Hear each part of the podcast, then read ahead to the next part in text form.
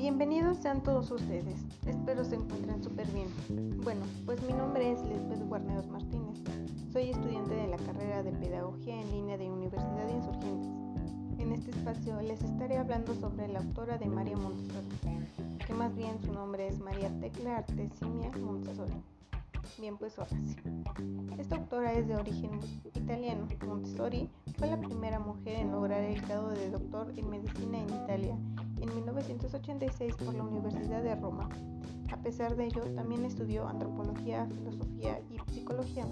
Al año siguiente de la licenciatura en medicina, comienza a trabajar como ayudante en la cátedra de psiquiatría, en donde se inclina por analizar los niños y las niñas con discapacidad, se revela la importancia de una atención pedagógica más que medicina en su desarrollo.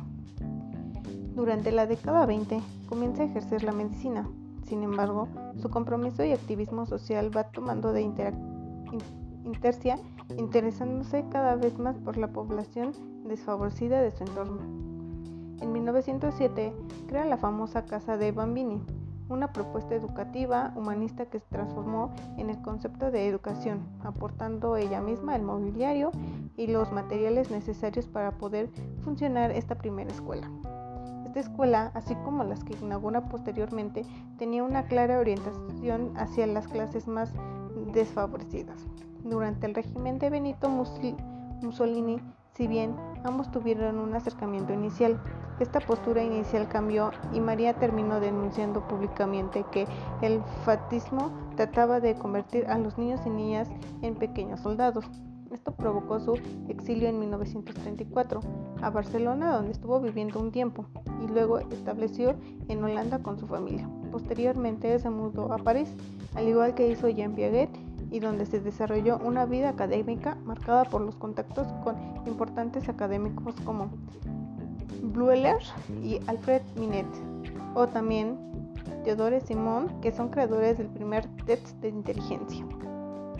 También, como sus principales aportaciones, María Montessori desarrolló un método pedagógico diferente centrado en el desarrollo y a la madurez social del estudiante en el lugar de, basarse en el aprendizaje homogéneo y estándar, en donde se pone el énfasis en la evolución en los exámenes o los cursos académicos. Bueno, como finalidad le doy una crítica, pues a mí me parece un método bastante acertado, dado que respeta el desarrollo del proceso de los niños, sobre todo en la etapa de la infancia, que es donde los niños absorben toda la información a sus creatividades en cada uno de ellos. Bueno, pues esto fue todo, espero estén súper bien y nos vemos a la próxima.